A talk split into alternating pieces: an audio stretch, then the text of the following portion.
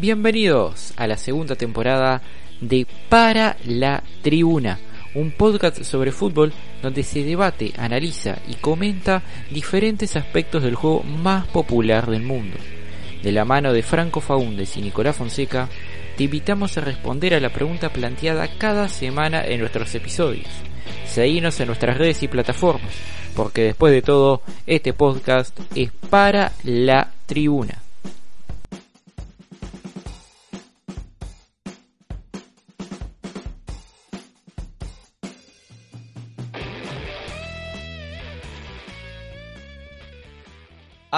Una meritocracia en el fútbol. ¿Cómo estás, Nicolás? ¿Cómo estás, Franco? Encantado de arrancar otra temporada más de Para la Tribuna. Merecido comienzo de temporada en esta segunda y hablando justamente de los merecimientos, en este caso en el fútbol. Exacto, porque si algo estamos seguros, antes de arrancar a hablar de lo que respecta a este episodio, es que se merecía una segunda temporada de este podcast. Exactamente, pero cuando analizamos fútbol se analizan resultados, se analizan equipos, se analizan también lo que fue el desarrollo del juego y en ese aspecto entra el merecimiento. Claramente, porque en el fútbol muchas veces los merecimientos no tienen lugar y a veces los resultados este, están supeditados a, bueno, una serie de infortunios, este, eventos que a veces van más allá de lo que uno puede calificar, bueno, como este equipo mereció ganar, mereció alcanzar determinado objetivo. Puede ser ya que sea un día que te levantaste mal, de repente que hiciste 20 tiros al arco y justo el otro equipo, el único tiro al arco que hizo, entró. Son esas malas noches que,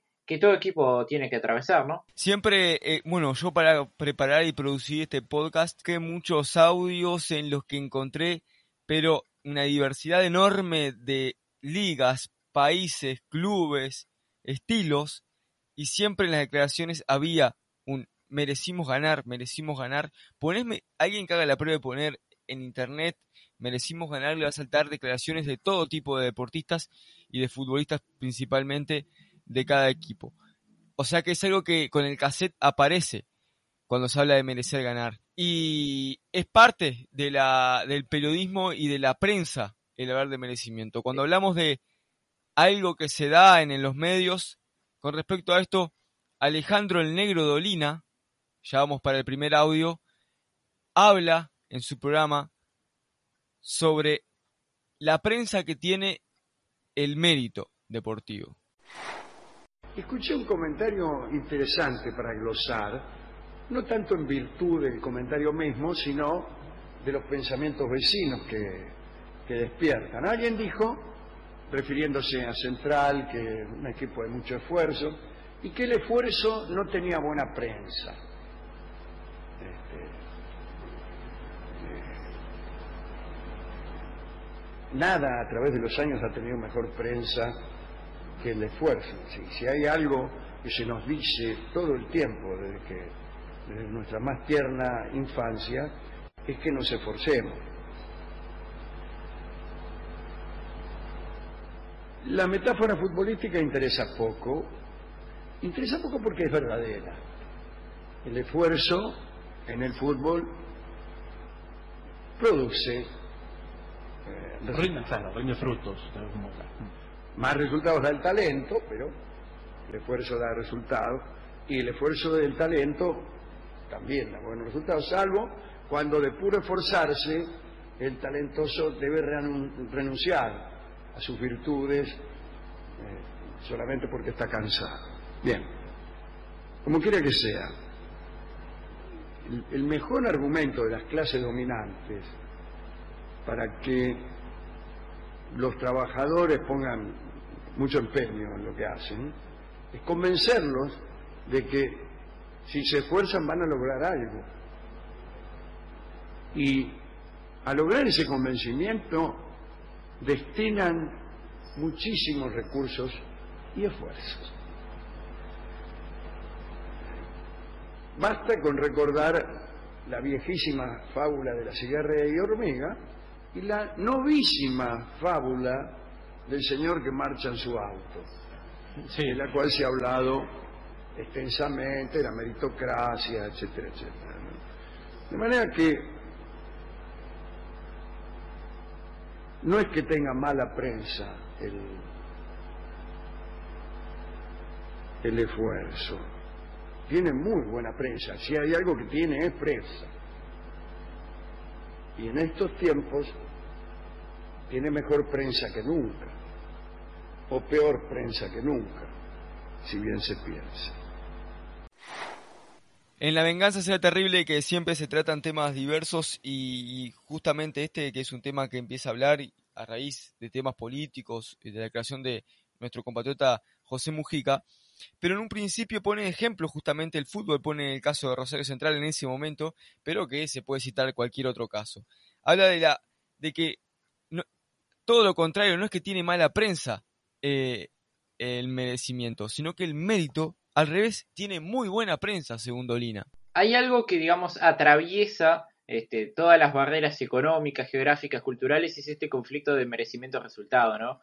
Eh, porque no hay equipo que alguna vez no se haya visto perjudicado. No estoy hablando por el árbitro, no estoy hablando por el equipo rival, nada por el estilo.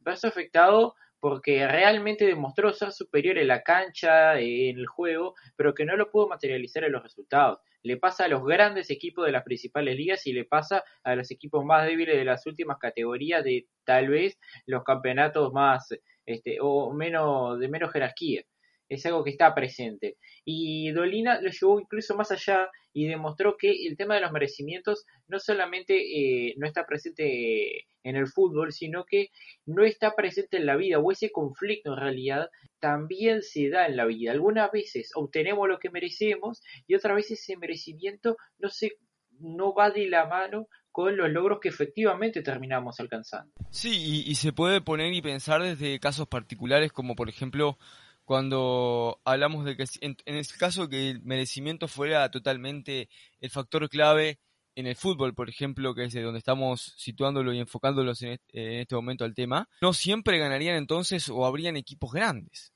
porque muchas veces las producciones pueden ser de equipos chicos mucho más productivas a raíz de lo que fue el mérito. Sin embargo, la calidad de los jugadores, el dinero, la compra de jugadores la adquisición de una tamaña cantidad de hinchas que lleva a tener más cantidad de socios, se parte desde una base, se puede llevar esto político al fútbol, se parte desde una base diferente que lleva a que el mérito no sea el factor único justamente para lograr producciones deportivas, lograr resultados. Muchas veces pasa que Real Madrid este, termina, por ejemplo, sacando resultados este, que parecían imposibles cuando a lo largo del partido había sido superior y sin embargo termina sacando el partido adelante. Eh, le pasa al Manchester United, al Barcelona, a los grandes equipos que sacan a relucir esa, ese destello de jerarquía que tienen sus jugadores, sus principales figuras y terminan alcanzando la victoria. Pasa en esos grandes equipos y como decía anteriormente también pasa eh, en otras ligas de repente de no tanta relevancia. Siempre tener ese jugador, ese distinto, hace que cuando de repente eh, no andas fino, de repente no estudia y, y no podés, digamos, imponerte al rival en el juego, si lo puedas hacer en el resultado. A ver, muchas veces nosotros cuando jugamos eh, en los videojuegos nos enojamos de que no puede ser que siempre pateamos el arco y parece que la máquina, la computadora no quiere que nosotros metamos el gol y de repente la máquina llega una vez, nos mete el gol y nos gana un a cero y parece que nos está haciendo trampa. No, no nos está haciendo trampa, nos está haciendo la muestra más fideligna del realismo de la simulación de lo que es el deporte. Incluso hasta si uno se pone a metaforizar, como hace Dolina, eh, es una gran simulación de la vida, ¿no? El hecho de que no siempre uno tiene lo que merece y de que a veces cuando la pelota no quiere entrar, bueno, hay que tratar de abroquelarse bien, defender y que tampoco la pelota entre en el asco nuestro. Sí, se puede desglosar dos caminos a partir de lo que estás diciendo con respecto a el mérito eh, en cuanto a la definición, como decís vos, que en este caso por llegadas, y se ven a dos factores diferentes. Uno puede ser la suerte, que muchas veces juega ese azar, esa suerte de una pelota que puede pegar un palo y salir o una pelota que puede pegar un palo y entrar. Y otras veces también va en cuanto a, la producción y, hay que tener cuidado en este otro aspecto, porque a veces el mérito de también llegar muchas veces no va a ser el único para el factor para los resultados. También está el mérito de ser contundente a la hora de llegar.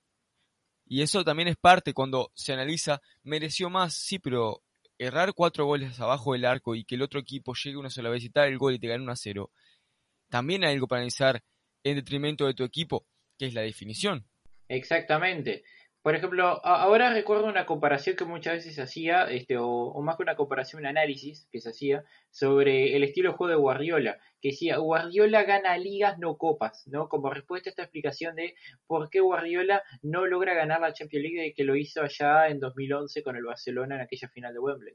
Es un estilo que genera, como este, comentabas vos, genera muchas ocasiones de gol eh, y de repente eh, el porcentaje de ocasiones realmente convertidas termina siendo bajo porque genera demasiado, pero en el marcador no es que gana 27 a 0 todos los partidos, gana 1, 2, 3, 4 a 0, puede ser mucho, puede ser una gran diferencia, lo cierto es que si tuviese un poquito más de eficacia, de repente se ganarían por diferencias bastante más abultadas. Y eso de repente e, en las ligas, en los campeonatos, donde vos tenés que conseguir una regularidad y donde de repente el mérito se ve mejor representado, y esto lo, lo instalo como para debatirlo ahora, eh, tal vez eso no se traduce en las copas. En las copas justamente ese equipo que se abroqueló atrás y en una contra te metió el gol al minuto 88, de repente puede llegar a ser el campeón y vos que hiciste todos los méritos, que jugaste bien, que fuiste el equipo más vistoso del campeonato con grandes rendimientos, te quedas ahí eh, a un lado a las puertas de la gloria. Sí, está bueno este, este análisis que haces en cuanto a las competiciones que también se puede llevar en cuanto a seleccionadores y entrenadores esta dicotomía del que puedes dirigir una selección y el que puede dirigir un club de fútbol eh, del día a día, ya que, por ejemplo, Guardiola dentro de los clubes puede dirigir mucho más productivamente un club que tiene el día a día en cuanto al juego con los equipos de su propia liga.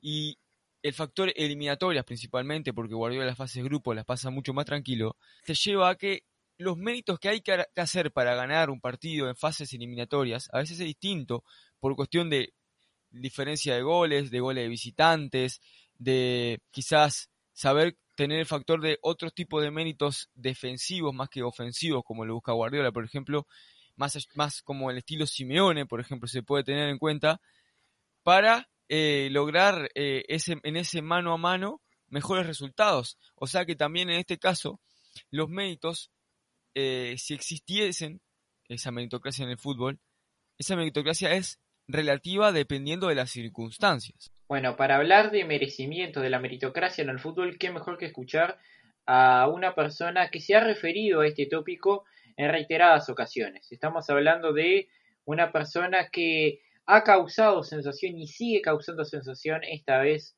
en una pequeña ciudad de Inglaterra, en Leeds más concretamente. Estamos refiriéndonos a Marcelo Loco Bielsa, que opina esto sobre la meritocracia. Éxito y felicidad no funcionan como sinónimos. Hay gente exitosa que no es feliz y hay gente feliz que no, no necesita el éxito para ser. Y hay un montón de verdades que no expreso justamente porque uno solamente tiene que decir la verdad, no para que la repercusión de la verdad que diga mejore su propia imagen, sino que mejore la del colectivo. Cuando yo era chico, la gran novedad o el gran logro era tener un auto. Marcelo Bielsa ha escogido a un niño del público para que siguiera junto a él el final de la sesión preparatoria. Le ha seguido en todo momento, incluso en sus largas caminatas particulares. Y cuanto más lujoso fuera el auto, más reconocimiento había para la familia que lo había conseguido. El hecho de haberle regalado un gol a Aston en su mente era la cosa que había que hacer. No se lo regalamos, se lo devolvimos. ¿Cómo convencemos nosotros? La palabra y el ejemplo. A partir de ahí aprendí que no se evalúa lo conseguido, sino lo merecido. Bueno, han pasado 20 años, eh, aunque no lo crea, he madurado y para los que habitamos el barrio, el reconocimiento a la familia era en función de qué había hecho para conseguir ese auto. Había familias que trabajaban los padres y los hijos, y había familias que se habían ganado la lotería. Yo soy una persona muy rechazada en mi país diciendo que yo vendo humo. Por eso tengo tanta vergüenza de explicar lo que pienso. Lo que explique solo va a servir para eh, confirmar que vendo humo. Creo que estamos delante del mejor entrenador que hay ahora actualmente en el planeta, uno que consigue en tan poco tiempo, a su manera de entender el juego, le sigan con tanta fidelidad. Si ustedes tienen tiempo, cuando termine el entrenamiento, yo podría, si les interesa, explicar el procedimiento. ¿Eso está bien o está mal? Los medios de comunicación se especializan en pervertir a los seres humanos según victoria o derrota. Lo último que, yo aspiraba era generar esto, porque resulta que si estamos de acuerdo, ¿cómo lo permitimos? No haber ganado lo vivo como un fracaso, no, no, no es que digo, ah, yo no gané, gané muy poco, pero hice tal o cual cosa. No, yo gané muy poco. El procedimiento educativo más poderoso que tiene la sociedad son los medios de comunicación. Estamos acostumbrados solo a valorar aquel que llega más arriba, ¿no es cierto? Andando por el mundo y haciéndome el camino, la experiencia me ha ayudado por vaquear. Yo ahora ya sé que no nada, nada los serena. Porque se mataron por el partido, lo merecieron y no lo consiguieron. Acepten la injusticia que todo se equilibra al final. Aunque les resulte imposible, no reclamen nada. Traguen veneno.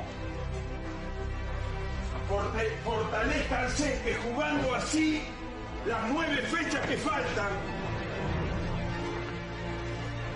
van a obtener lo que merecen.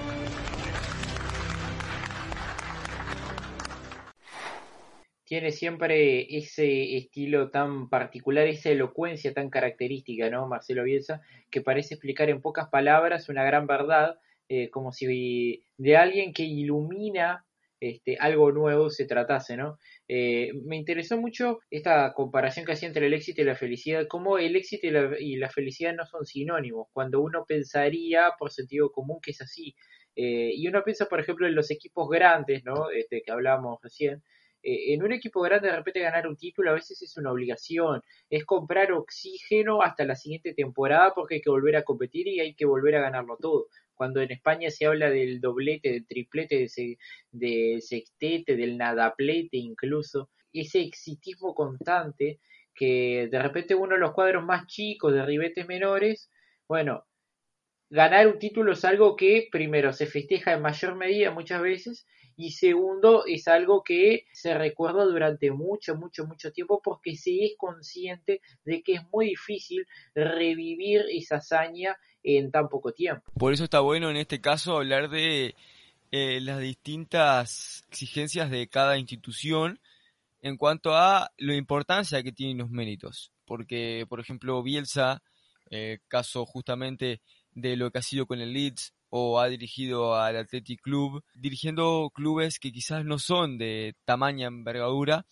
y que importa mucho más el merecimiento o el trabajo a largo plazo que se lleva eh, que a la postre sea una institución que deje un legado o algo más allá, como quizás es por ejemplo el propio en cuadros grandes, el Barcelona de Guardiola, que lo que marcó fue un estilo más allá del sextete que se puede volver a lograr, que también en triplete que lo lograron varios clubes y esas cosas, sino que eh, hablamos de clubes que lo, coleccionan trofeos. ¿Qué es lo que se puede dejar distinto en cuanto a los méritos? Es dejar un club eh, con un estilo el cual solventarse a futuro.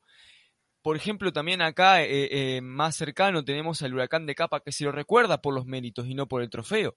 Porque si se sigue hablando del huracán de capa, es por los méritos que hizo para ser campeón a pesar de que fue subcampeón y que llegó hasta ese final con Vélez en la que cayó derrotado. ¿Por qué? Porque marcó un estilo y marcó un legado en esos jugadores que se fueron posteriormente y muchos siguieron quizás hasta la selección argentina. Bueno, en ese caso vemos como se recuerda mucho más al Vélez de Capa que a, eh, perdón, al Huracán de Capa, que al Vélez que ganó esa final, ¿no? O sea, después claramente el Vélez de Gareca es recordado porque el Vélez de Gareca demostró un gran fútbol y por eso es que llegó a esa final también, pero digo, e, ese Vélez que gana ese torneo en particular no es tan recordado. Por ejemplo, Máximo Morales, uno de repente lo asocia más con la camiseta de Racing que con la camiseta de Vélez. Este, a, eso voy, digamos. Eh, después me quedo también con otra frase que él decía. Los medios pervierten a los seres humanos en victoria o derrota. Gran verdad. Cuando muchas veces se habla, por un lado, desde algunas campañas de concientización social de no alentar al enfrentamiento, a la violencia, el no a la violencia en el deporte, pero por otro lado los medios hablan de batalla, de guerra, en el caso de la final de Madrid, como la muerte de un club y el renacer del otro. Esos dramatismos que tienen de un manto bastante oscuro a la situación, a una fiesta deportiva, porque es ante todo eso, una fiesta deportiva, un evento de deporte. Y que también, bueno, como vos decías, Franco, este, a veces la derrota no es tan derrota porque al, a la larga, en el tiempo, yo creo que también para Capa y para Los Ángeles de Capa, como se le decía aquel huracán, eh, termina siendo una victoria el ser reconocido y ser reconocido de una manera tan positiva por el futbolero en general, no solamente por los simpatizantes del Globo de Parque Patricio. Sí, es un gran ejemplo que rompe con el exitismo. Y acá, analizando lo que decías con respecto a, a las declaraciones de Bielsa, hay una contradicción en cuanto a lo que argumenta Bielsa y lo que argumenta Dolina, y casualmente los dos ponen en manto de duda y ponen como factor eh, preponderante los medios de comunicación, pero uno los pone como que tiene demasiada prensa y el otro como que todo lo contrario, que el mérito no tiene prensa, tiene prensa los resultados. Entonces, ¿cuál es el que tiene razón? Eh, ¿Por qué los dos están viendo una cara diferente de la realidad sobre lo mismo? Hay uno de los dos que se está equivocando aquí, me parece. Ya lo dice Bielsa, el procedimiento educativo más poderoso de una sociedad son los medios de comunicación, y vaya si así lo es. Si no, denle un vistazo a las redes sociales y cómo se manifiestan eh, los usuarios en las publicaciones deportivas. Siempre cargada de un rival a otro, muchas veces amenaza, muchas veces se trata con jocosidad asuntos de mayor delicadeza. Bueno, es el mundo en el que vivimos. Eh, después, yo, quiero poner sobre la mesa, discutir eh, la frase final que la da en el marco de una charla vestuario cuando Marcelo Bielsa era técnico del Marsella luego de una derrota del conjunto francés, en el cual recalca continuamente acepten la, la injusticia que todo se equilibra al final. Yo te pregunto, Franco, ¿qué tan cierto es eso de que todo se equilibra al final? Porque si vamos al caso, el final que tuvo el Marsella de Marcelo Bielsa esa temporada no fue el más feliz de todos. Yo creo que lo que pregona Bielsa y de lo que habla Bielsa es algo que sí, que sí se puede lograr y está demostrado, por ejemplo, en casos como cuando hablamos y se puede y les invito a escuchar el capítulo, me parece que esto fuera como una continuación de la primera temporada, porque el capítulo de la primera temporada justamente eh, al comienzo de esa primera temporada con el ganar o jugar lindo. Tiene varios hipervínculos este podcast. Y, también el de lo existe en el proyecto a largo plazo. Y acá te contestaría esto, con esos programas, que en el caso de que lo que dice Bielsa tenga razón, se puede lograr solamente, y por algo Bielsa lo ha aplicado, en clubes con menos exigencia, más chicos, eh, o mal llamado más chicos, que te den esos tiempos a largo plazo para llegar a lograr que con la continuación de un mérito se pueda llegar a lograr resultados. El tema que en un fútbol tan exitista, que también lo analiza Bielsa esto, sus métodos tampoco sirven siempre. Entonces, en su propia definición está diciendo, dentro de un mundo exitista, estoy tratando de implementar algo que va en detrimento del exitismo, pero que no, siempre se puede aplicar por esto mismo justamente. Entonces, si analizamos en la realidad actual, lo que dice Bielsa no sirve. Pero si analizamos en un mundo utópico deportivo, lo que dice Bielsa sería lo ideal. Franco Faúndez, la pregunta, ¿existe la meritocracia en el fútbol? Existe en cuanto al momento posterior en el análisis, pero si le preguntamos a la hinchada, le preguntamos a los propios medios de comunicación, te van a decir que el resultado es lo que define el propio análisis subjetivamente y está demostrado cada día en cada programa deportivo que se analiza en base a un propio resultado, más que al desarrollo del juego, que sí sirve, y, en este caso puedo decir, hay un ápice de meritocracia en el fútbol, cuando se analiza para pensar en un proyecto, pero que solamente, solamente le termina jugando eh, una principal importancia para el que desarrolla los proyectos. Hablamos de los entrenadores, los dirigentes y quizás, eh, si hablamos de rendimientos individuales, los propios jugadores. Pero, si hablamos desde el punto de vista del hincha, de la tribuna o del periodismo, no existe una meritocracia. La meritocracia en el fútbol yo creo que existe, pero existe la meritocracia a largo plazo y no a corto plazo. En un fútbol donde, justamente como decía Marcelo Bielsa, alentado por los medios de comunicación que dividen todo en victoria o derrota, eh, la meritocracia a corto plazo no existe porque es esclava de los resultados y los resultados a corto plazo pueden ser muy crueles y traicioneros, la gran mayoría de las veces incluso.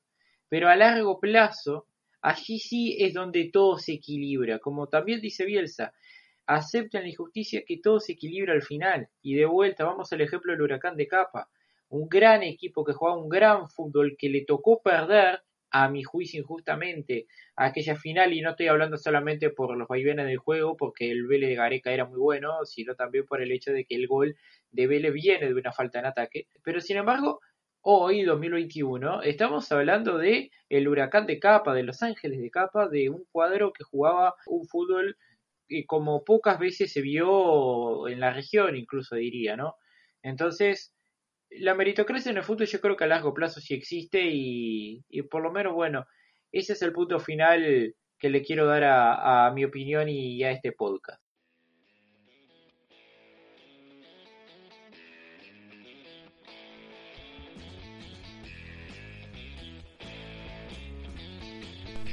Hasta aquí el episodio de esta semana. Si te gustó, no olvides de seguirnos y recomendarnos que nos ayuda a seguir creciendo esta enorme tribuna que nos alienta en cada partido. Estamos en Spotify, Apple Podcast y Google Podcast. También es importante que nos sigas en Instagram, donde publicamos contenido interactivo para que seas parte de este podcast que es de todos, es de la tribuna. Hasta la próxima.